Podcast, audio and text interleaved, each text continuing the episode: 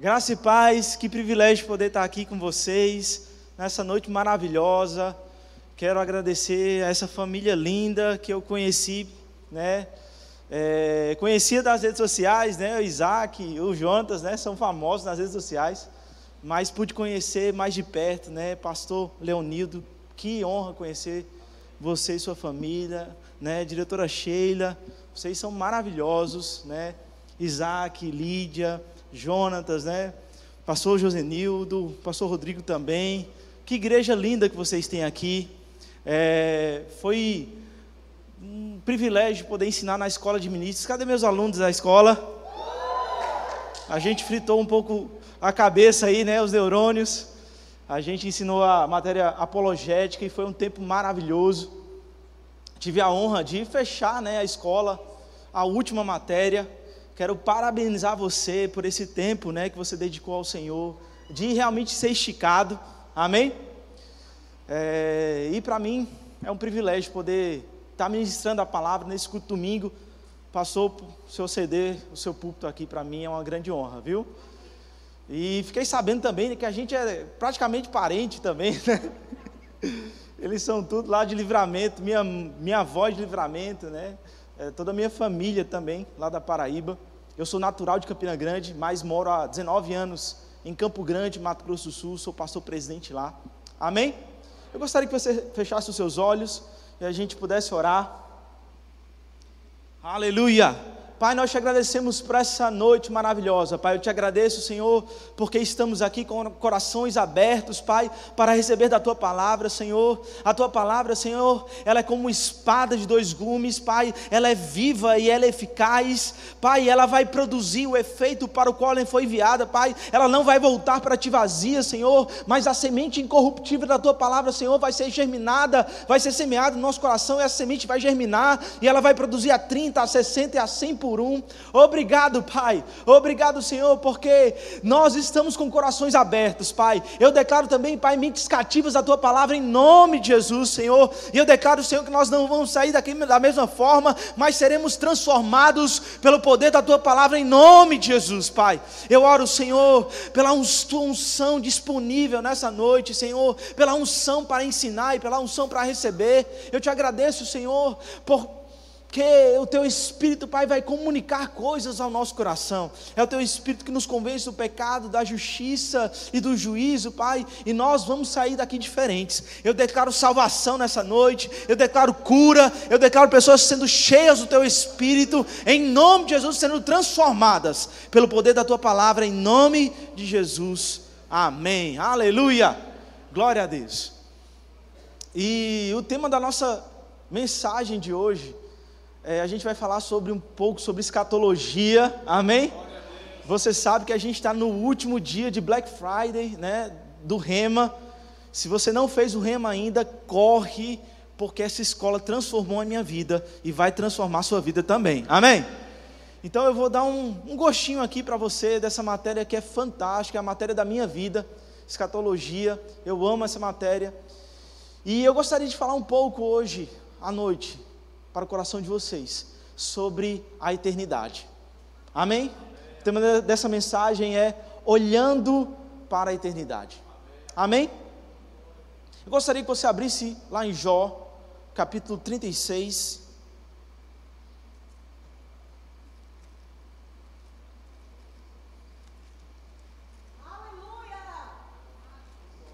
Glória a Deus.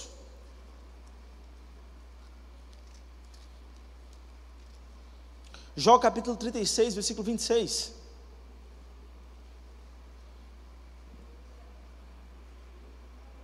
Acharam?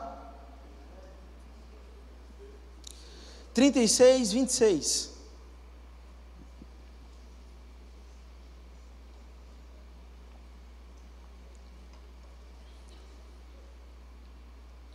Acharam? Eis que Deus é grande e não podemos compreender. O número dos seus anos não se pode calcular. Amém? Eu gostaria que você abrisse agora comigo, lá em Salmos 92.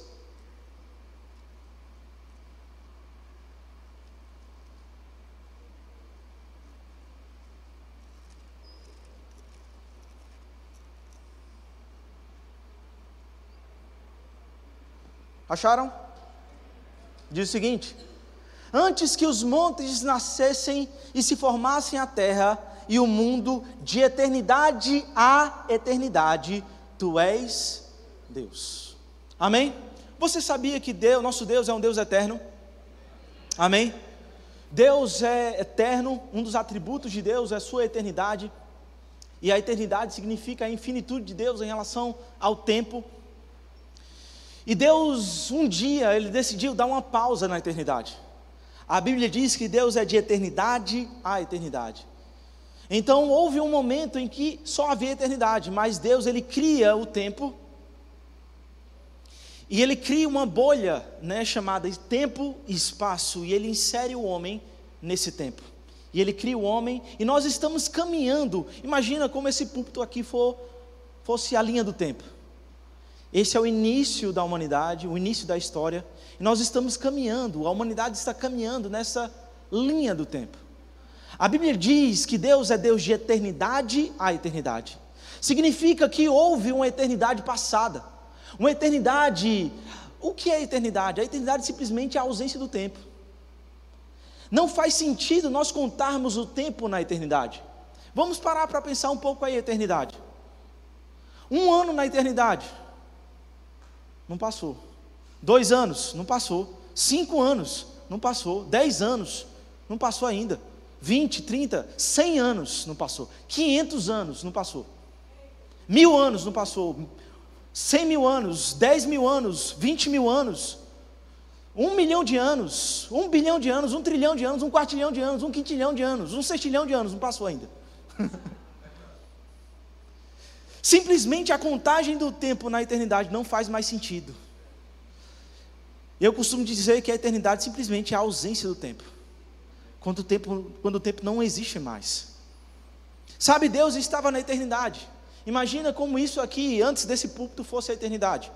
A Bíblia diz que Deus é de eternidade a eternidade. Significa que antes do tempo existir, Deus estava na eternidade, mas Ele criou o tempo, criou uma bolha chamada tempo. Ele inseriu o homem nessa bolha, mas a Bíblia fala sobre uma eternidade futura. Amém? Você sabia que você é um ser eterno? Fala comigo, eu sou um ser eterno. Você foi criado para a eternidade. Amém. A nossa mente, ela não consegue compreender de fato o que é a eternidade. Como eu falei, né, a gente começa a contar os anos e esse tempo ele se estende até o infinito e não acaba. E todos nós vamos passar a eternidade, ou no céu ou no inferno. Quem vai passar no céu aqui? Oh, glória, amém, aleluia. amém. Mas nós precisamos ter ciência, meu irmão, que nós somos seres eternos.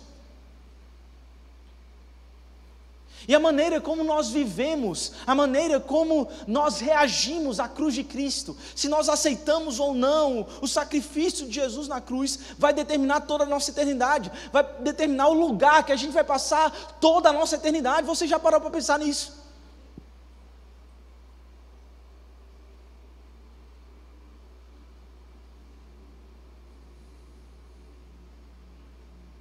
Você já parou para pensar que nós somos eternos? Que as nossas atitudes hoje vão determinar nosso futuro?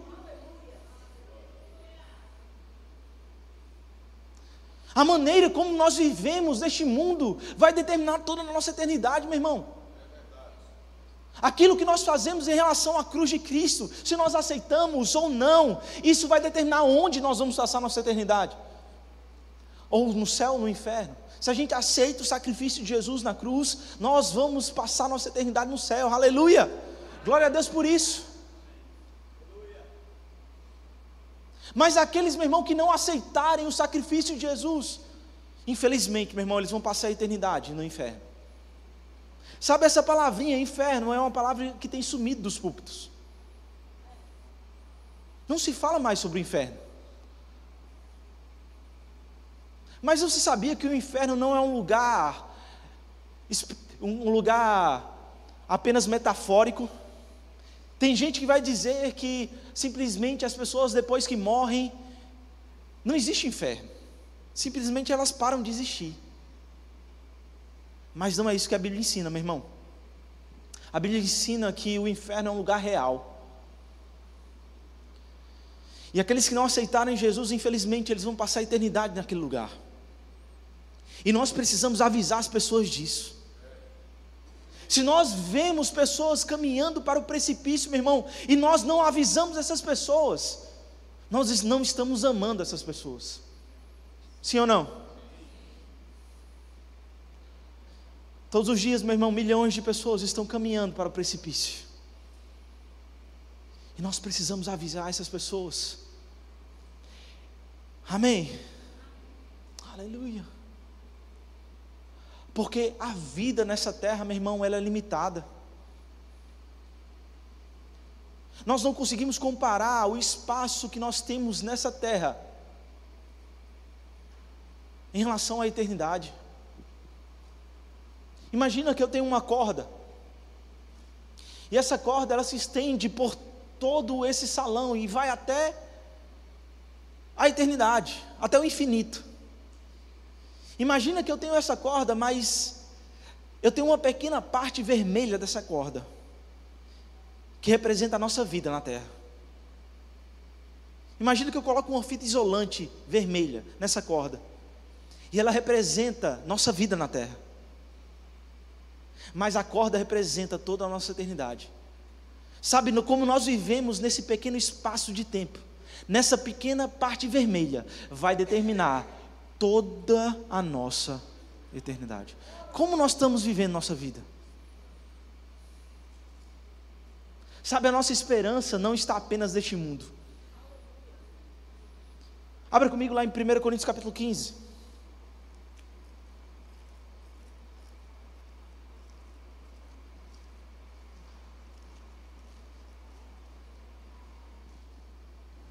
Versículo 19.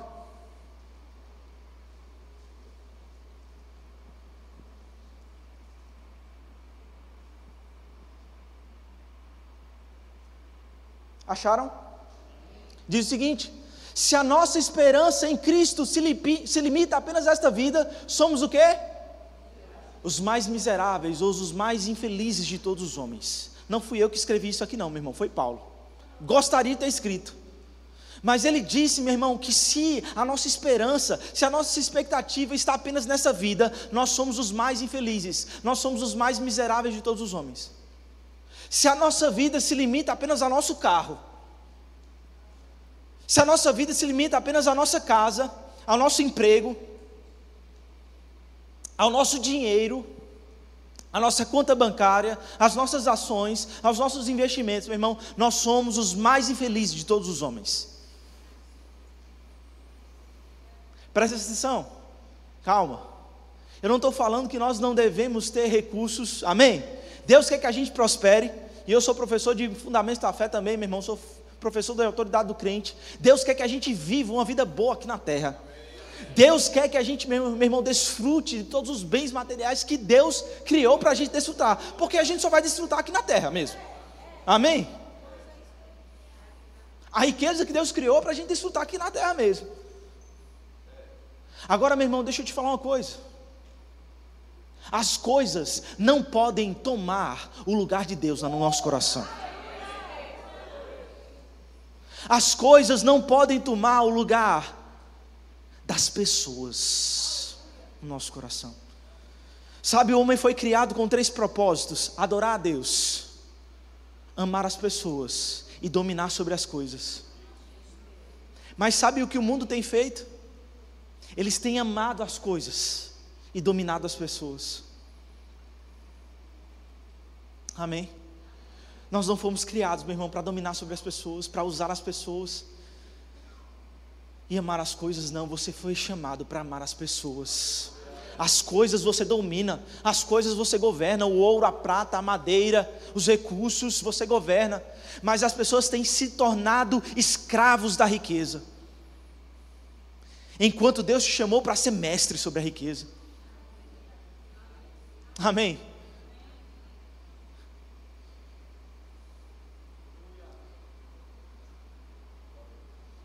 Sabe, o seu a Bíblia não diz que o amor, que o dinheiro é o problema. Ela diz que o amor ao dinheiro é a raiz de todos os males. Sabe, meu irmão, não tem problema você ter dinheiro. O problema é o dinheiro ter você. Não tem problema você ter dinheiro. O problema é quando o dinheiro se torna senhor da sua vida. Quando o dinheiro diz aquilo que você vai ou não fazer. Quando o dinheiro diz se você vai ou não dizimar. Amém? Sabe como você mostra que você é mestre sobre dinheiro? Que o dinheiro é o seu servo e não seu senhor? Quando você dizima, quando você oferta, quando Deus fala no seu coração para dar e você dá. Amém? Você mostra que aquele dinheiro, aquele recurso não tem domínio sobre a seu corpo, sobre a sua vida. Amém? Sabe, irmão, se a nossa expectativa, se a nossa esperança se limita apenas aos recursos deste mundo, se limita apenas às coisas deste mundo, se limita apenas os investimentos, eu sou economista, meu irmão. Eu tenho meus investimentos também, eu tenho minhas economias. Mas é, não é isso que controla a minha vida. A nossa vida tem que ser movida pela eternidade, tem que ser movida por, por, por propósitos eternos. Amém? Sabe o que é eterno? O irmão que está do seu lado. A pessoa que está do seu lado, meu irmão, ela é eterna. A cadeira que você está sentado vai passar. O seu carro vai passar. A sua conta bancária. Alguém já viu alguém morrer e levar o, o, carro? Já viu, pastor? Levar a casa, cavar um buraco para colocar a casa? Não leva nada, meu irmão. Da mesma forma como você veio ao mundo, a gente vai também. Mas aquilo que nós semeamos no coração das pessoas, isso é eterno. Aleluia! Céus e terra passarão, meu irmão, mas a palavra de Deus jamais passará. Aleluia! Se a nossa esperança em Cristo se limita apenas a este mundo, a essa terra, meu irmão, nós somos infelizes. Porque as coisas deste mundo passam, meu irmão. Abra comigo em 2 Coríntios.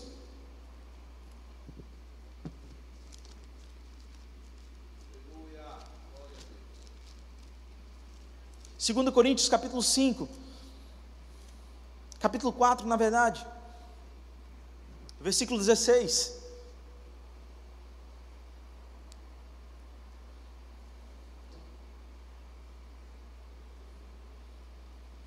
Acharam? Por isso não desanimamos, pelo contrário, mesmo que o nosso homem exterior, homem exterior aqui é o que? Fala comigo, o corpo. Quantos sabem que nós somos o espírito, possuímos uma alma e habitamos em um corpo? Nós somos um ser em três dimensões. Paulo, quando Paulo fala a respeito do homem exterior, ele está falando do nosso corpo, do corpo físico. Ele fala que o nosso homem exterior mesmo que o nosso homem exterior se corrompa, contudo, o nosso homem interior, o que é o homem interior? Fala comigo, espírito.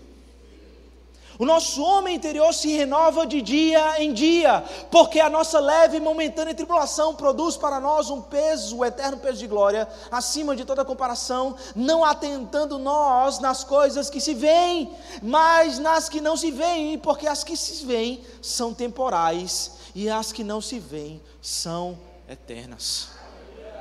Tudo que você vê, meu irmão, é temporário. Isso aqui é temporário. Agora a pessoa que está do seu lado, ela é eterna. Amém? Paulo fala: Ó, oh, o nosso homem exterior ele vai se corromper. Amém? Sabe, meu irmão, todos os dias o nosso corpo está envelhecendo.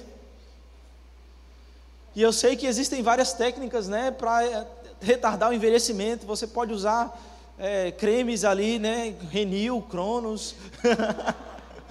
Você pode fazer plástica, não tem problema nenhum, amém? Cuidar do seu corpo, a gente tem que cuidar do nosso tempo do espírito mesmo. Você pode fazer plástica, mais um dia, meu irmão, as coisas vão cair. Porque é o processo natural, o nosso corpo ele vai tender à corrupção. Mas o nosso homem interior, ele se renova todos os dias. Amém? Ele fala: a gente não precisa se atentar para as coisas que a gente vê, mas a gente tem que olhar para aquilo que é espiritual. Aleluia. Aquilo que é eterno, meu irmão. Pessoas são eternas. Amém. Aleluia. Sabe, o apóstolo Pedro, lá em 1, é, 1 Pedro, capítulo 2, versículo 11, não precisa abrir, ele vai nos chamar de peregrinos e forasteiros. A palavra peregrino, ela vem do grego paroicos, que significa alguém que vive na terra como um estranho. Você sabia que você é um estranho nessa terra? Alô, vocês estão aqui? Nós somos estranhos, meu irmão, nós somos estrangeiros. A Bíblia vai dizer que nós somos cidadãos dos céus, a nossa pátria é celestial, nós somos embaixadores de Cristo. O que é embaixador de Cristo? Significa que nós somos representantes de um reino que não é deste mundo. O nosso reino é celestial, nós somos representantes do céu aqui na terra. Nós somos responsáveis por, responsáveis por trazer o céu para a terra. Amém? Significa que a nossa economia não é a economia do mundo. Significa que os nossos valores não são os valores do mundo. Significa que a nossa cultura não é a cultura do mundo. A nossa maneira de falar não é a maneira do mundo. A nosso padrão de falar é a maneira do céu, meu irmão. A nossa cultura é a cultura dos céus, a nossa economia é a economia dos céus. Amém? Nós estamos nessa terra como peregrinos alguém que está aqui como um estranho. Por isso, quando a gente olha para o mundo, meu irmão, certas vezes a gente fica, se acha como um peixe fora d'água. Por quê? Porque nós temos a natureza de Deus. Amém. Nós vivemos como peregrinos neste mundo. Paulo, é, Pedro também nos chama de forasteiros. Essa palavra forasteiro significa, vem do grego parepídemos, que significa alguém que reside por pouco tempo no estrangeiro. Fala comigo, pouco tempo. Você está aqui, meu irmão, por pouco tempo. O que são 50 anos? O que, o que são 70 anos? O que são 80 anos? O que são 90 anos comparado com a eternidade, meu irmão? Nada. É uma fração de tempo muito pequena comparado com nossa eternidade. Amém. Sabe, a gente tem que viver nessa terra pensando que existe uma eternidade, lembrando que existe. Eu tô, eu vim com a missão, meu irmão, essa noite de despertar você para a eternidade. Amém. Aleluia. Eu gostaria que você abrisse comigo lá em 1 Coríntios. Capítulo 3.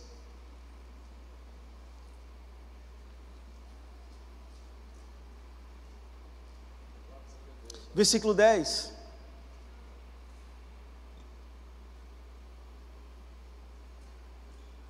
O apóstolo Paulo vai falar: segundo a graça de Deus que me foi dada, lancei o fundamento como prudente construtor, outro edifica sobre ele, porém cada um veja como edifica. Porque ninguém pode lançar outro fundamento além do que foi posto, o qual é Jesus Cristo. Contudo, se o que alguém edifica sobre o fundamento é ouro, prata, pedras preciosas, madeira, feno e palha, manifesta se tornará a obra de cada um, pois o dia a demonstrará, porque está sendo revelada pelo fogo. E qual seja a obra de cada um, o próprio fogo o provará. Olha isso. O apóstolo Paulo ele está falando aqui para a igreja, dando uma mensagem para a igreja de Corinto, e ele vai comparar a igreja a um edifício. Uma das metáforas que Paulo utiliza para a igreja é um prédio, um edifício. E ele diz que o fundamento da igreja é Jesus. Jesus é a pedra de esquina, Jesus é a pedra angular. E cada um de nós temos a oportunidade de construir sobre esse fundamento. Cada um de nós temos a oportunidade de colocar um tijolinho sobre o fundamento que é Jesus.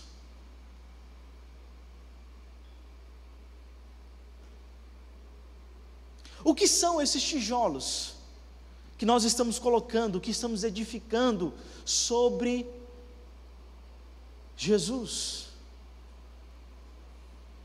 A Bíblia vai dizer que esse, essas, esses tijolos são obras, aquilo que nós fazemos. Amém? A Bíblia vai dizer lá em Efésios, né, no capítulo 2, que nós não somos salvos por obras, para que ninguém se glorie. Amém? Sabe, nós somos salvos pela fé. Nós somos salvos porque nós acreditamos em Jesus. Não é porque a gente é bonzinho. Paulo vai falar: nós não somos salvos pela, por obras para que ninguém se glorie. Você não vai chegar no céu e falar: eu mereço estar aqui, porque eu sou muito bom. Não. Você não vai para o céu porque você é bonzinho. Amém? Ou porque você faz, anda em amor, porque você faz obras. Não, você é salvo pela fé. Agora, as suas obras, elas vão demonstrar sua salvação. Amém? Você não é salvo porque você é bonzinho, mas você não é, é salvo porque você é bonzinho, mas porque você é salvo. Você é bonzinho. Amém? Entendeu? Presta atenção. Você não é salvo porque ama as pessoas, porque anda em amor, mas porque você é salvo, porque você tem a vida de Deus no seu coração. Você ama as pessoas. O amor é uma consequência da vida de Deus no seu coração. Amém. Porque você é salvo, porque você tem a vida de Deus, porque você tem o amor de Deus derramado no seu coração, você ama as pessoas. Então as boas obras, na verdade, são uma consequência da vida de Deus em você. Amém porque você é salvo, você faz. Amém? As obras são uma consequência da salvação, elas são uma evidência, elas são uma prova, amém? Uma demonstração de que você é salvo, amém? Porque você é salvo, você vai demonstrar isso, e a Bíblia fala sobre os frutos do Espírito. O que é o fruto? O fruto é uma evidência de um poder invisível que está dentro de você, amém? Aleluia. Então a gente não é salvo pelas obras, mas as nossas obras vão demonstrar nossa salvação. Sabe, só que esse isso aqui que Paulo está falando, Paulo está falando sobre o tribunal de Cristo, o dia que nós seremos julgados. O dia que nossas obras serão julgadas. Amém. E esse julgamento não é para determinar a salvação. A gente não vai chegar lá no céu e Deus vai falar, olha, você não vai para o céu, ou você não vai ficar aqui. Não. Se você foi arrebatado, amém? Se você já está lá no céu, já está salvo, amém? Se você já foi arrebatado, você já está salvo, amém? Esse julgamento para que, que é? Ele não é para determinar salvação, ele não é para dizer se você é salvo, justo ou injusto, mas ele é para premiar os salvos. Amém? É para galardoar.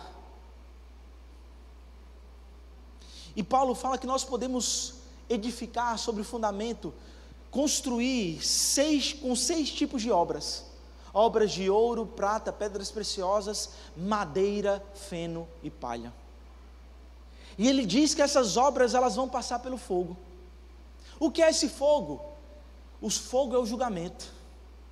O fogo são os critérios de Jesus. Amém? A maneira como Jesus vai avaliar nossa vida. Uma vez, meu irmão, que nós aceitamos Jesus, sabe, o que nós fazemos com a cruz de Cristo vai determinar o lugar onde a gente vai passar a eternidade, se é no céu ou no inferno. Mas depois que a gente aceita Jesus, o que a gente faz com aquilo que a gente recebeu, com os dons e com os talentos que a gente recebeu, vai determinar como nós vamos passar a eternidade. Você está entendendo? Olha o que John Bever diz. Para o crente, a pergunta não é onde você vai passar a eternidade, porque você sabe que você vai passar a eternidade no céu, amém? Mas, como você passará a eternidade. E Paulo ele vai falar justamente sobre isso. No versículo 12: Contudo, o que se alguém edifica sobre o fundamento é ouro, prata, pedras preciosas, madeira, feno e palha. Manifesta se tornará a obra de cada um, pois o dia, o dia do juízo, o dia do tribunal de Cristo, a demonstrará. Por quê? Porque está sendo revelada pelo fogo. E qual seja a obra de cada um, o próprio fogo o provará. Quando você pega ouro, prata e pedras preciosas e passa elas pelo fogo, o que acontece? Nada. Na verdade, são purificados. Amém? Agora, se você pegar madeira, feno e palha e passar pelo fogo, o que, que vai acontecer? Não sobra nada. Amém?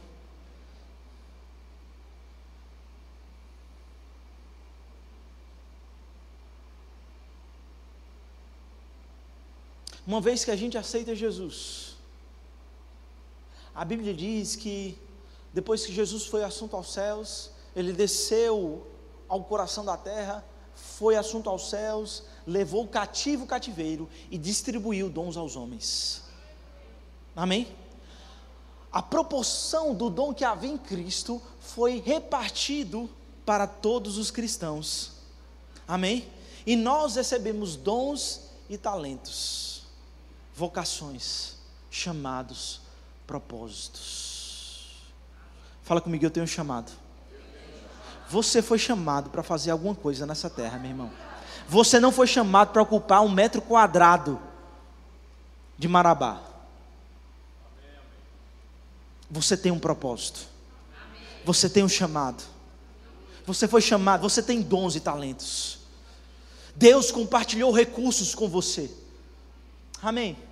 Sabe o que vai ser avaliado nesse dia, meu irmão? Sabe o que significa obras de ouro, prata e pedras preciosas, madeira, fina e palha? É tudo o que a gente fez com os dons e talentos que nós recebemos de Jesus. Jesus compartilhou com você dons e talentos.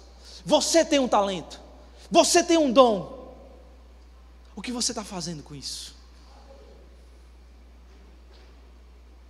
Amém?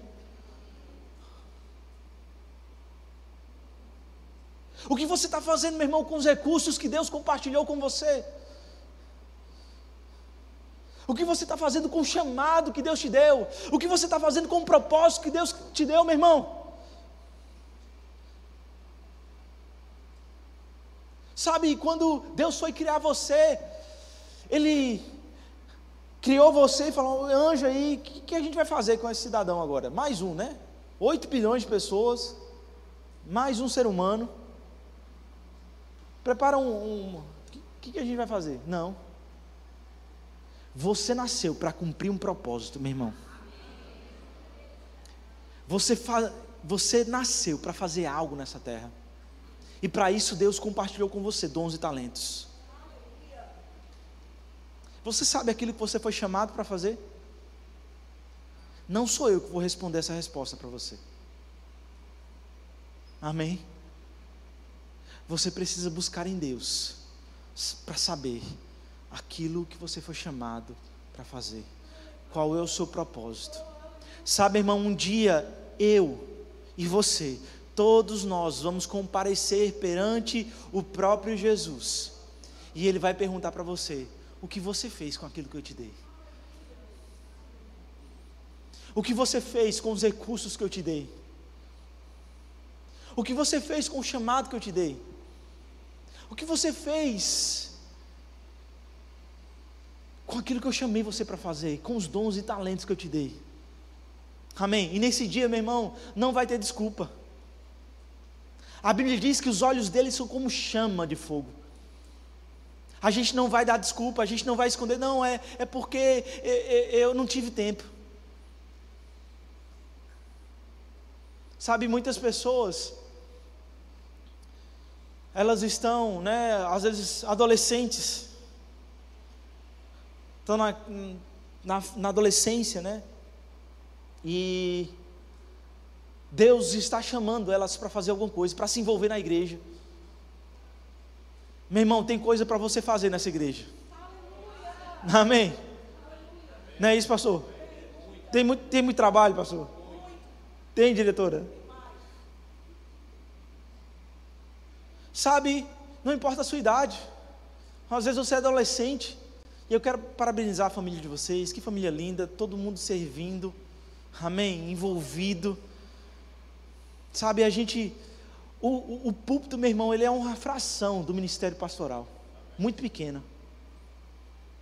Mas quando eu olho para a família, eu sei que os fundamentos foram bem estabelecidos. Parabéns. O legado de vocês vai se perpetuar pelas gerações.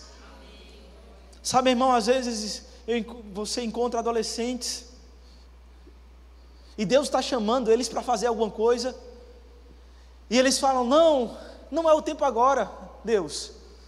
Eu estou estudando para o vestibular, eu estou no ensino médio, preciso me dedicar ao vestibular. E elas falam: Espera, Deus. E ela, aquela pessoa passa no vestibular, começa a faculdade, e Deus fala: Meu filho, agora, agora eu quero usar você, eu tenho um chamado para você. E ela fala: Senhor, mas eu acabei de entrar na faculdade, está muito corrido, está muito puxado, tem muitas provas. Espera um pouco, Senhor. E ela começa a faculdade, termina a faculdade. Daqui a pouco ela começa no seu primeiro emprego. E Deus fala para ela: Agora, meu filho, eu quero te usar. Eu quero que você use seus dons e talentos. E ela fala: Mas, Senhor, eu acabei de entrar no meu primeiro emprego. Eu preciso me dedicar a esse emprego. Eu não tenho tempo para servir.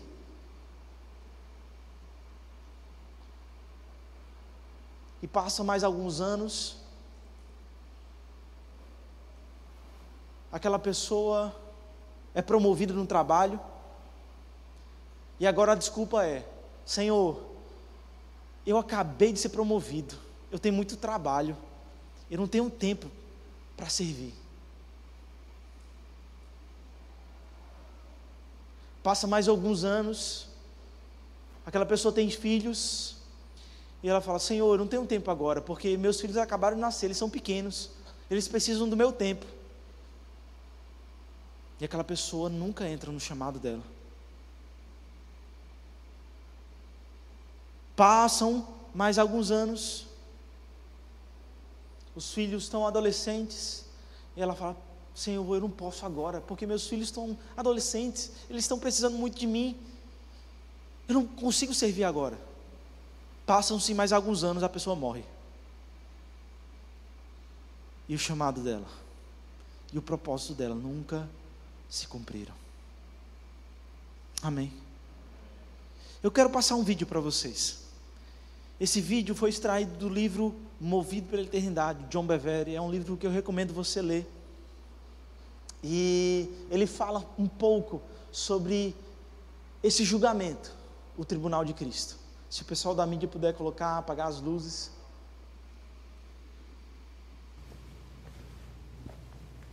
Question What are you called to do?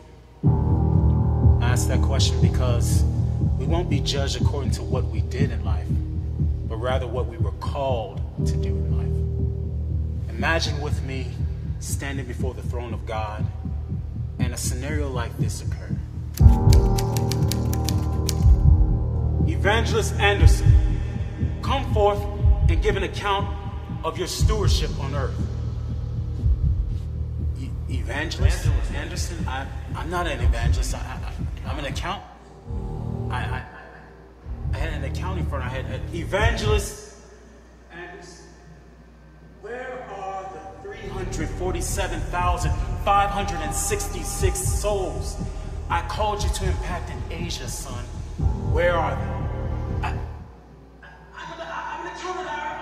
accounting firm. I, I, I help churches, I help ministries uh, with their, their, their finances. Son, where are the 347,566 souls in Asia I called you to impact? Son, where are they? Had you sought me, had you sought my face, I would have revealed this to you. And everything in regards to that man's calling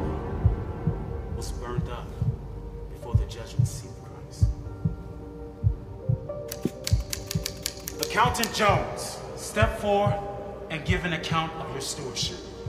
accountant, Jones? No, I, I'm not I pastored for 35 years. I, I had a, a membership of 750 people. Accountant Jones, I called you to the marketplace. Had you done this, you would have significantly impacted two people. You and those two men would have helped churches with their finances, and those churches would have impacted 751,321 souls. If you would have sought me, I, I would have revealed this to you. And again, in regards to this man's calling, everything he's done in life would be burnt up before the judgment seat of Christ.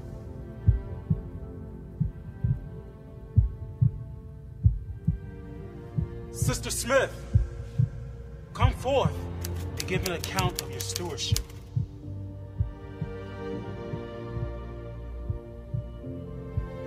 I I only raised three children. I, I never preached to, to nations. I, I never even been on a, a missionary trip. I, I only tried my hardest to raise my children in your way.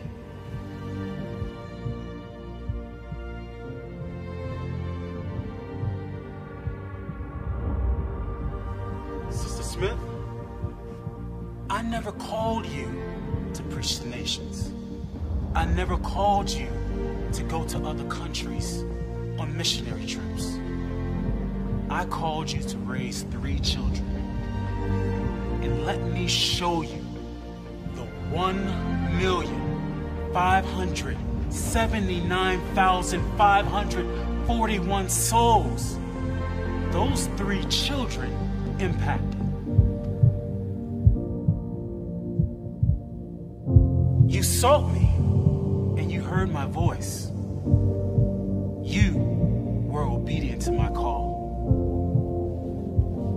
done, my good and faithful servant. Enter into the joy of your Lord.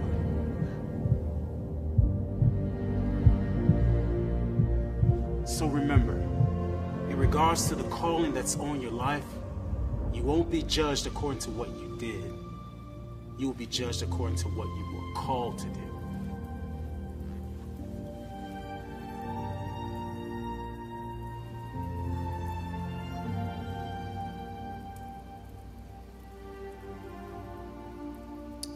Aleluia. Sabe, meu irmão, tudo que nós estamos fazendo neste mundo está contando. O que nós fomos chamados para fazer. O que você foi chamado para fazer. Sabe, aquele contador que achava que fez muita coisa, mas Deus chamou ele para ser pastor. Nesse dia não vai ser julgado, meu irmão, aquilo que você fez, mas aquilo que você foi chamado para fazer. Você pode até ter um pastor, mas que não foi chamado para ser pastor, foi chamado para ser contador, um administrador, um economista, ou seja lá, aquilo que Deus chamou aquela pessoa para fazer. Sabe, mas tem pessoas, meu irmão, que nunca pisaram nas nações, mas que seus filhos vão pisar. Sabe, e o legado dos seus filhos vai contar na sua coroa. O legado dos seus filhos vai contar na coroa de vocês. Aleluia. Sabe, meu irmão, minha mãe partiu para estar com o Senhor.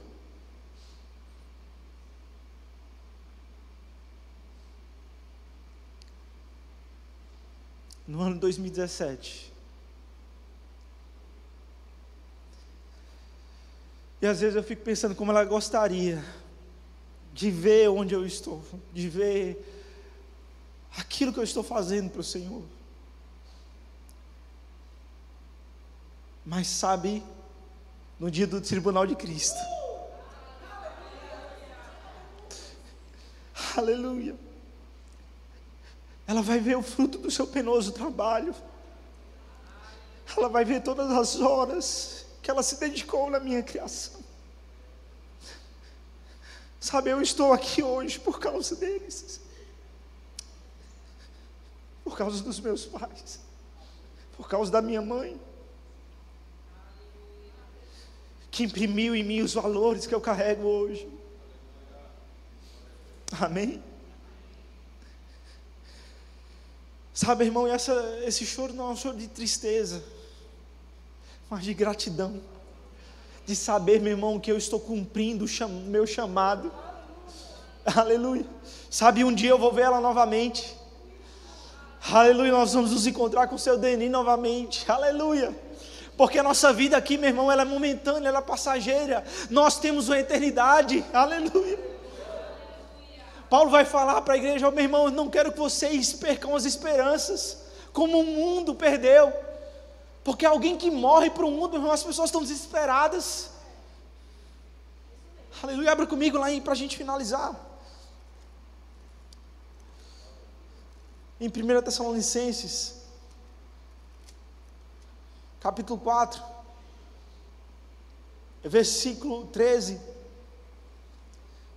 Paulo vai falar: Não queremos, porém, irmãos, que sejais ignorantes com respeito aos que dormem, para não vos entristecerdes como os demais que não têm esperança.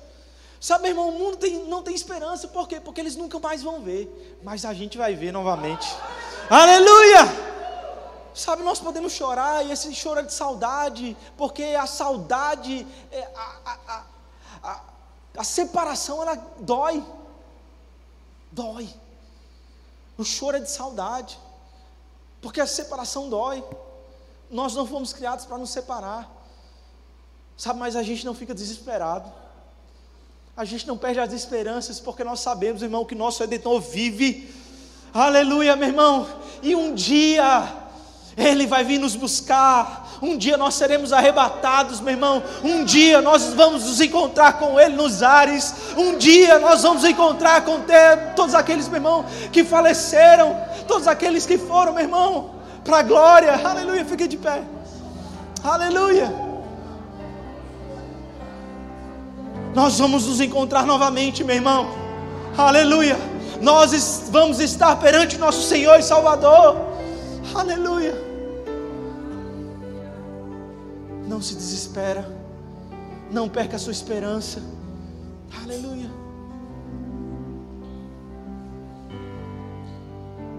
Ele vive, meu irmão. Porque Ele vive, existe um amanhã. Porque Ele vive, nós vamos encontrar. Nós temos uma eternidade, meu irmão, gloriosa. Aleluia, sabe? A Bíblia diz que depois, se nós passarmos pelo tribunal de Cristo, nós vamos receber coroas nós vamos receber galardões, aleluia, e nós vamos passar a eternidade, meu irmão, com Ele.